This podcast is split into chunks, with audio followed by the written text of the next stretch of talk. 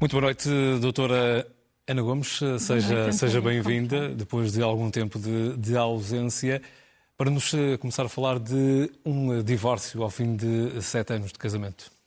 Sim.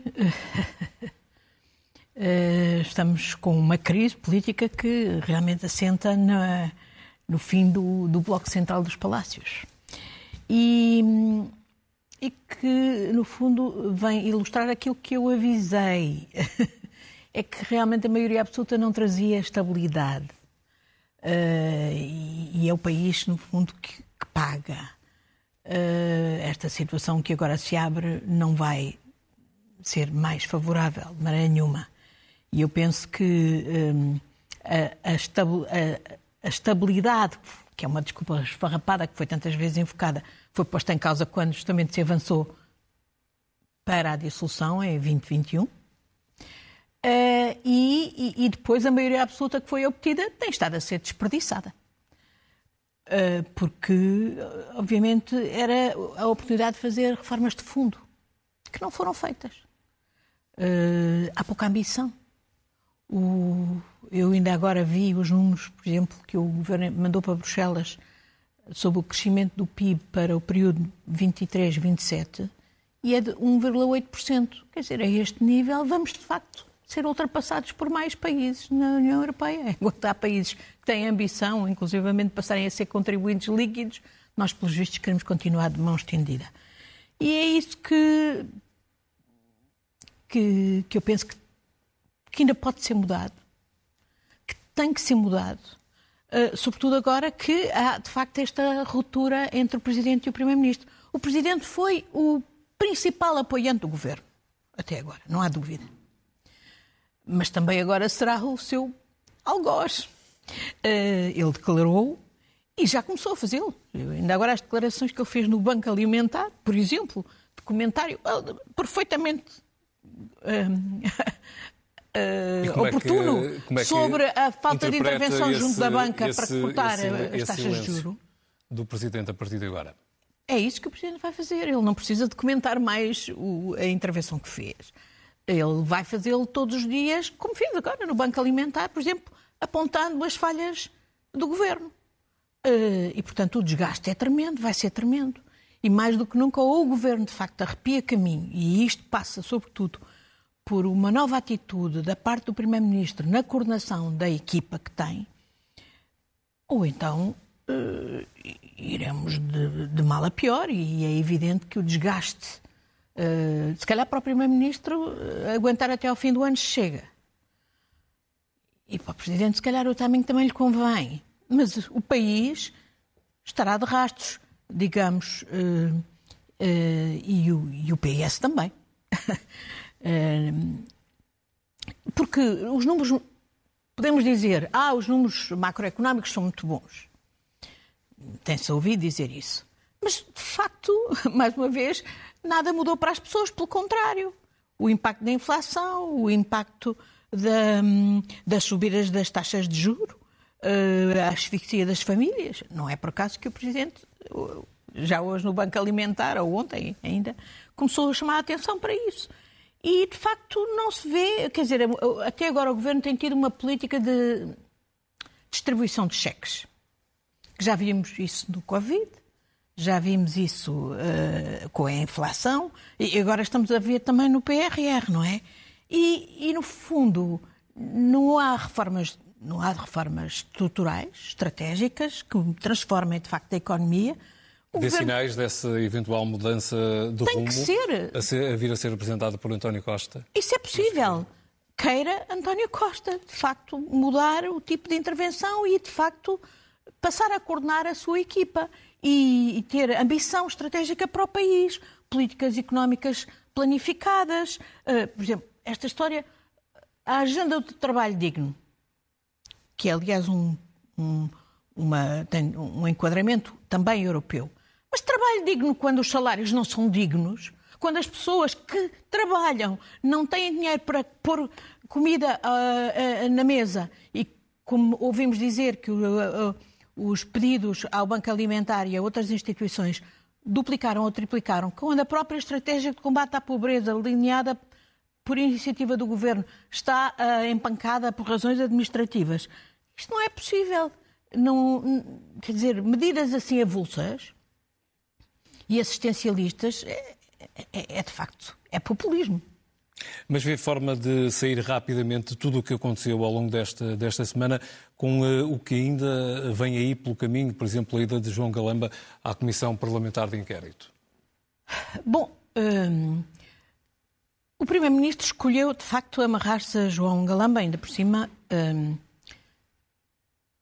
quando já havia aquele, uh, a suspeita de que ele teria mentido uh, relativamente à preparação da, da CEO da TAP uh, na, na, na, reunião da Assembleia da República.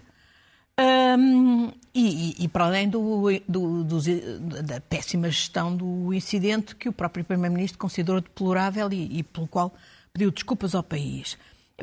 Pode-se dizer, isso em última análise serve ao Primeiro-Ministro, porque no fundo é um para-raios, não é? Nessa lógica. Mas, mas eu penso que agora eh, as condições serão muito mais apertadas, por causa exatamente do Primeiro-Ministro, do Presidente da República, que passou de principal apoiante do governo a principal ao chefe da oposição. O Primeiro Presidente é o chefe da oposição. Até isso tem também a ver eh, com o pobre estado da própria oposição, designadamente PSD, não é? Até o Dr. Balsemão deixou um alerta eh, na, na, intervenção que fez agora sobre o aniversário para Montenegro.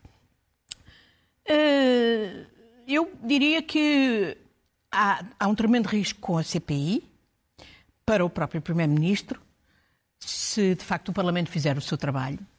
E, e está para além de, das intervenções de Galamba, do esclarecimento agora desta questão do SIS, que é uma questão realmente importante, de, de regime.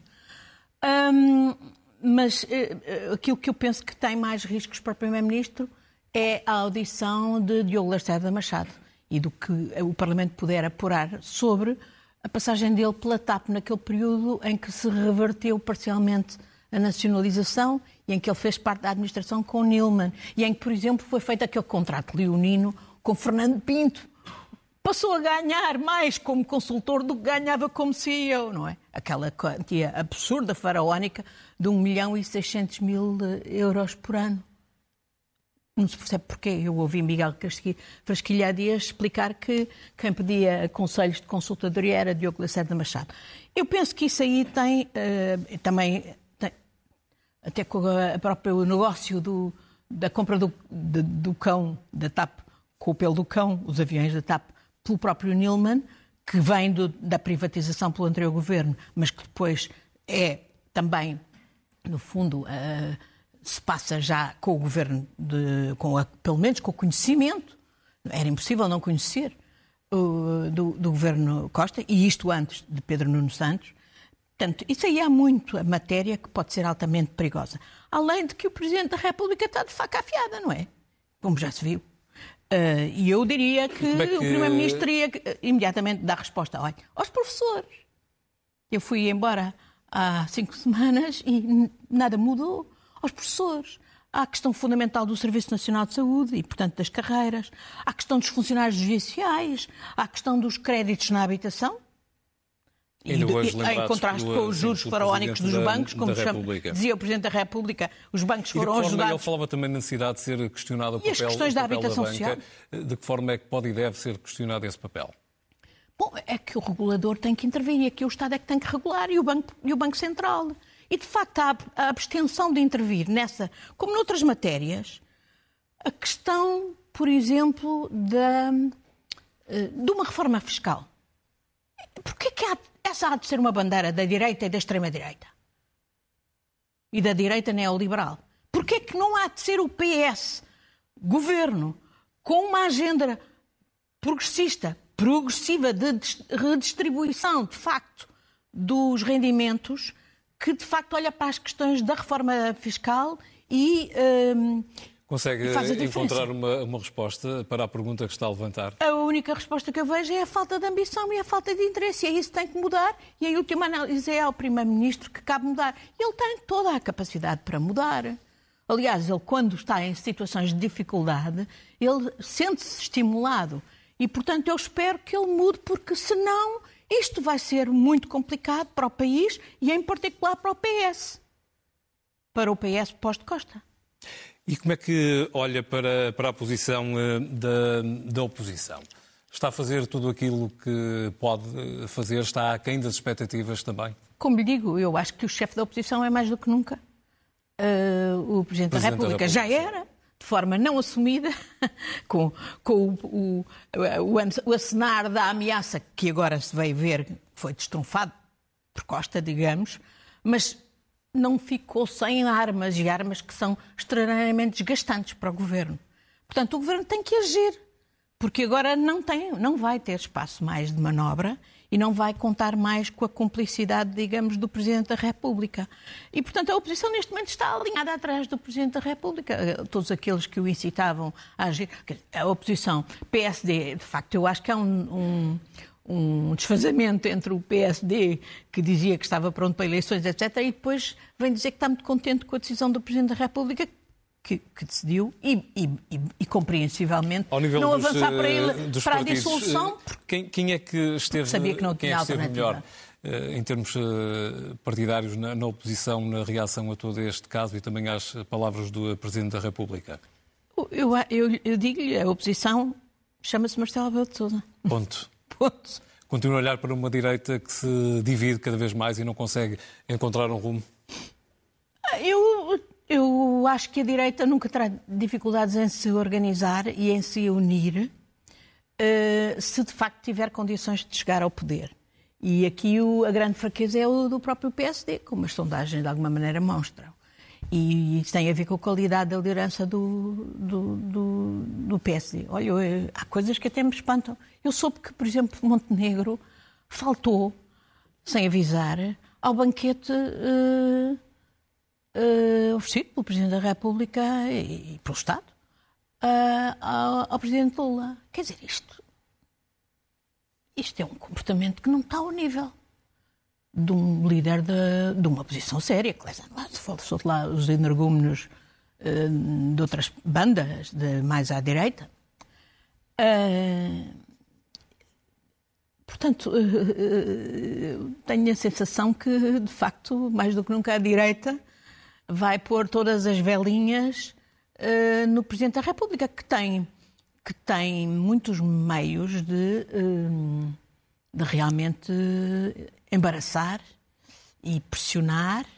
E a forma de sair de, desse embaraço e dessa pressão de António Costa passa, de alguma forma, por uma remodelação nos próximos tempos eh, governamental? Eu admito que isso possa ocorrer ao Primeiro-Ministro, tudo dependendo de como correr a, a, CPI. Como digo, eu acho que há aí um potencial de alto risco que está para além do, de, de, daqueles uh, membros do governo que ainda têm que ser ouvidos. Galamba, Medina, próprio antigos membros do governo, como Pedro Nuno Santos. Um, há aqui, eh, tudo depende de como é que as coisas correrem e as, as consequências que disso extrairá o próprio Presidente da República. Como lhe digo, eu não me admiraria que lá para o fim do ano uh, houvesse um interesse conjugado de um lado e do outro uh, nesse sentido. Uh, no sentido, digamos, de precipitar, digamos, uma, uma, uma remodelação ou, ou, ou, até mesmo uma, uma demissão do governo para obrigar a outros desenvolvimentos. entretanto, há, outros, há, há questões complicadas na mesa e, e, por exemplo, eu não sei como é que se vai fazer a privatização da TAP nestas condições, não é? Quer dizer, em última análise, a responsabilidade, como o próprio Primeiro-Ministro disse ao assumir que a responsabilidade de manter Galamba era dele, é do Primeiro-Ministro. Mas essa é uma questão que.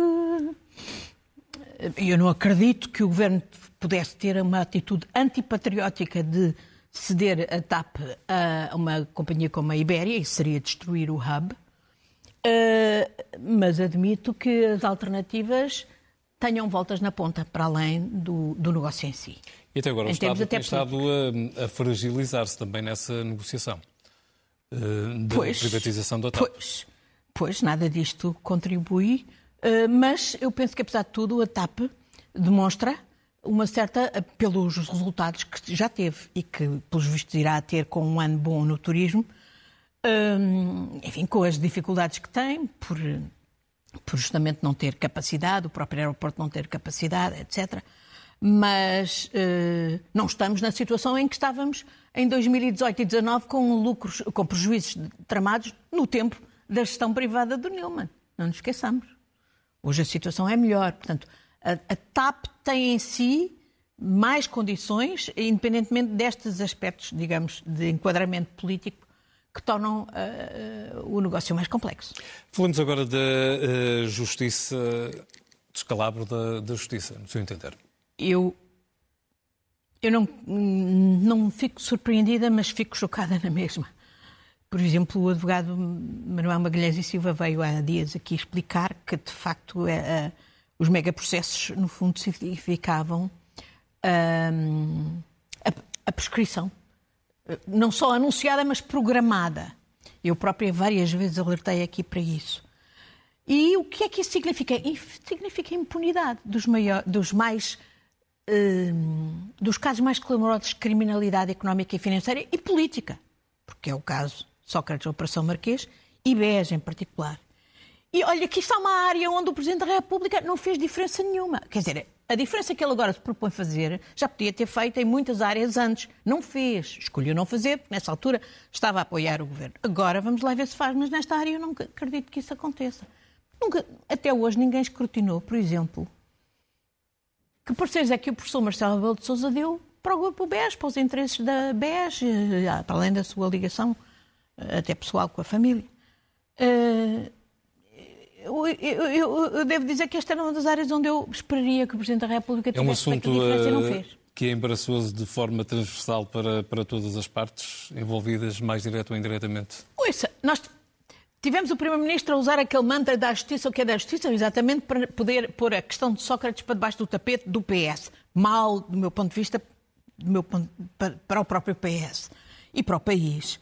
Agora, o próprio Primeiro-Ministro não tem, não tem hesitações nenhuma em, em, dar o assessor do Ministro Galamba como uh, autor de um roubo e de agressões, etc. Há aqui, de facto, uma dualidade de critérios que só expõem como isto foi instrumental e uma instrumentalidade que não serviu à justiça. O estado da justiça hoje é uma desgraça, não é só nos megaprocessos, é em geral a, a, greve que persiste dos funcionários judiciais sem que haja resposta é, de facto, um degradar de um pilar essencial do funcionamento do Estado de Direito. É gravíssimo o que se está a passar. E porquê é que toda a gente permite que isso continue a acontecer?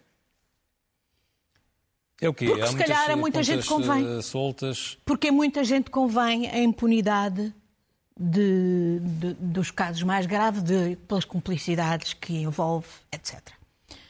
Quer dizer, caso Sócrates, estamos o caso Salgado de, não é, é PIN também, é, de, é um povo, governo, governo, é um verdadeiro sombra, povo. Um governo sombra que... É um verdadeiro povo uh, que vai para além das fronteiras e dos, de, partidárias uh, dos, do, do, do, do, quadro uh, dominante. Mas isso deixa a estrutura político-partidária portuguesa numa situação de Não é de agora. Infelizmente, eu desde que vi a prescrição do caso dos submarinos, que era BES, como se veio a demonstrar pelos, pelo, pelas gravações da Rio Forte, em que os, o Salgado e os outros admitiam que tinham recebido uh, milhões dos submarinos à conta do, do, da, da, sua participação no financiamento da operação. Quer dizer, eh, isso, essa prescrição foi organizada. Eu disse-o na altura, repito, e até hoje ninguém me pôs um processo nesta matéria, noutros sim, mas nesta matéria, até hoje ninguém me pôs um processo e eu volto a repeti-lo. Essa prescrição foi organizada. Lembra-se que até houve uma senhora Procuradora-Geral da República que também veio publicamente admitir que tinha sido infeliz o processo. Não foi infeliz, foi programado. E não foi por acaso. É porque efetivamente ia aos mais altos escalões da responsabilidade política. Sim, senhor, avançamos uh, neste, neste seu uh, comentário, voltando aos uh, números de, de, Portugal. Já fomos aflorando aqui numa fase inicial da sua intervenção, os números vão estando bem, o que chega ao bolso dos portugueses não, não se pode é. falar da mesma forma. E aí eu devo dizer que me preocupa muito também as disfunções que se vêem, a degradação dos serviços públicos, inclusivamente, não sei até em que medida, isso também é em parte responsável pelos atrasos, por exemplo, no, nos desembolsos do PRR. Mas há dias também li umas, umas, umas declarações do, do presidente da IGF no Parlamento, uh, admitindo, no fundo, que, tinha, que tinham manipulado uma, um, uma avaliação para as instâncias europeias sobre a aplicação de fundos europeus por uma por considerações ditas patrióticas. Patrióticos é fazer o seu trabalho, é servir o interesse nacional e é, de facto, escrutinar e identificar aquilo que está mal. Se isto chega a este ponto, realmente a degradação é tremenda. Não é só uma questão de falta de pessoas, de falta de capacidades, é de falta de de valores. E vemos muito pouca coisa a funcionar. É Ética. Pouco, pouco funciona e funciona bem. Eu, mais uma vez, lhe digo. Uh, aqui a falta de ambição do, do, do, do, do governo, é, para mim, choca-me. Uh, eu já falei há pouco, continuo a pensar, uma reforma da política fiscal era essencial para termos uma política redistribuidora que fosse efetivamente progressiva, que assegurasse uma progressividade. A última reforma fiscal é de 1989. É, temos uma floresta de benefícios fiscais, torna o sistema completamente ingerível, opaco, permissivo a todo tipo de abusos para o Estado e para cada um dos contribuintes que paga. E, e portanto, o PS abdicar de prosseguir esta essa, essa reforma, fazer essa reforma e deixar esta bandeira à direita é, para mim, insuportável. Porque aqui sim é que, de facto, via a diferença de políticas socialistas que, que o povo certamente apreciaria. A nível uh, internacional, a guerra da, da Ucrânia fala numa chegada da hora, da hora da verdade a partir de agora. Eu, eu, nas últimas horas, estive a ver várias responsáveis ucranianos também, ao mesmo tempo, dizerem que não estejam a alimentar demasiadas expectativas em relação ao que essa uh, contraofensiva possa implicar. Mas, eu, como não esteve aqui quando veio o Presidente Lula, eu já agora gostava de dizer que uh, vi o que se passou, o que foi dito, o que ele tinha dito já em Moscou, que me pareceu lamentável e, aliás, contrário não só aos interesses do direito internacional, mas de um país como o Brasil, com aspirações uh, de ser membro permanente do Conselho uh, de Segurança. Um, e aí deixe-me dizer que acho que as autoridades portuguesas estiveram bem pela forma diplomática, cortês, mas firme, com que demonstraram que nós não alinhávamos com essa posição de Lula. Ao ponto do próprio Ministro dos Negócios Estrangeiros, das Relações Exteriores brasileiro, ter que vir corrigir a mão e, e o próprio Lula, de alguma maneira. Mas todos os dias ele está a enredar em contradições nesta matéria. Eu conheço bem Celso Amorim, que o Brasil vai agora mandar à Ucrânia, é um grande diplomata, mas não vejo que um, mesmo um grande diplomata como Celso Amorim possa fazer muito de uma, situação, de uma posição que tem, é tudo menos uh, idónea para poder, enfim, defender uma solução conforme ao direito internacional, partindo, portanto, da posição que o presidente Lula expressou. Um, penso que neste momento o grande perigo perante o que estamos a ver dessa anunciada contraofensiva e da preparação também russa, uh, inclusivamente não se percebe se aquela história do drone sobre o Kremlin não será parte de uma narrativa para justificar coisas inomináveis que a Rússia ainda tenha no bolso. Uh, uh, parece muito significativo que o, a população esteja a ser evacuada de da zona, da zona em torno de Zaporizhia. O risco é tremendo. E não é só um risco para a Ucrânia, é para toda a Europa, não é? E para todo o mundo. Uh, mas depois há aqui muitas contradições que persistem. As contradições na Europa em relação a um orçamento de defesa e à questão das munições e armamento da Ucrânia não estão resolvidas. As contradições que emergiram sobre o acordo de cereais com a Polónia e outros países da União Europeia que também são concorrentes da Ucrânia. Um, e contradições, por exemplo, da China. É curioso que, por causa daquelas declarações inacreditáveis do embaixador eh, da China em França, talvez a China tenha depois alinhado numa votação na Assembleia Geral das Nações Unidas que implica uma condenação da agressão russa, coisa que nunca tinham feito. Mas,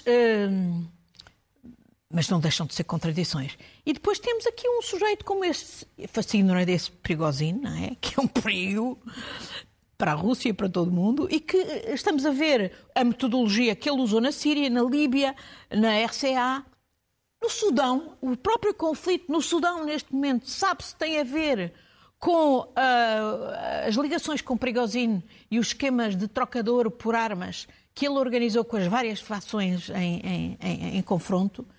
Uh, e a verdade é que ainda recentemente foi revelado que o Prigozhin, através da mãe dele, tinha companhias aqui na Europa. O sistema neoliberal que está montado, de facto, permite tudo.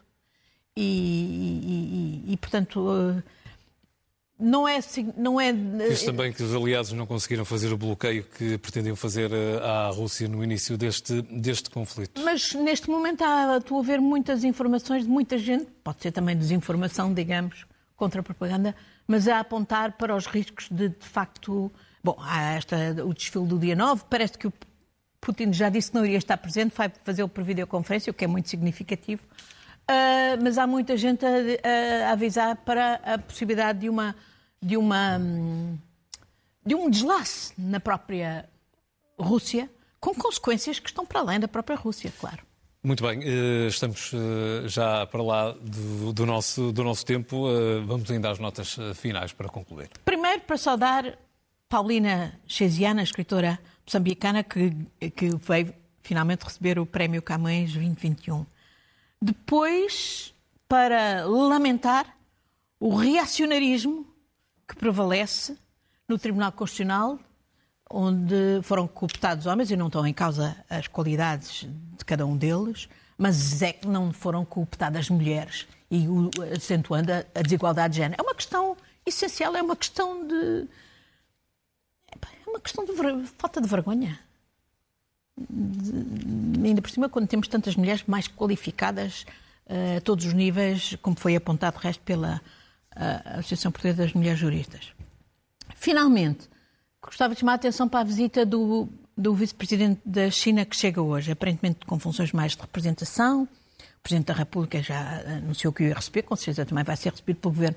Mas mais, mas mais interessante, ou uma, que não se pode dissociar disto, foi a recente visita do chefe do Executivo de Macau, que foi estranhamente condecorado pelo Presidente da República. Porquê é que condecorou? Só se, é por a, a, a, aplicar a Macau a lei de segurança nacional chinesa, que é altamente repressiva e que viola, de resto, os termos da declaração conjunta, quer de Hong Kong, quer de Macau. Uh, eu, eu, não sou contra as relações com a China no plano, em todos os planos, incluindo no plano económico, mas acho que é mais do que nunca fundamental que Portugal tenha a consciência de que uh, precisamos de massa crítica para defender a nossa autonomia estratégica, porque obviamente a China, no, no desejo de expansão económica, a Rota da Seda, etc., tem intuitos também uh, claramente políticos e hegemónicos. Portanto, eu não sou contra, mas precisávamos ter. Portanto, eu gostaria aqui de deixar um desafio: é que Governo e Presidente da República publiquem as notas das conversas que vão ter com os que tiveram com o último responsável chinês e com o que vem agora. E fica, Ana Gomes, uh, obrigado por uh, ter vindo, lançado esse desafio também nas suas notas finais desta semana. Obrigado. Obrigada.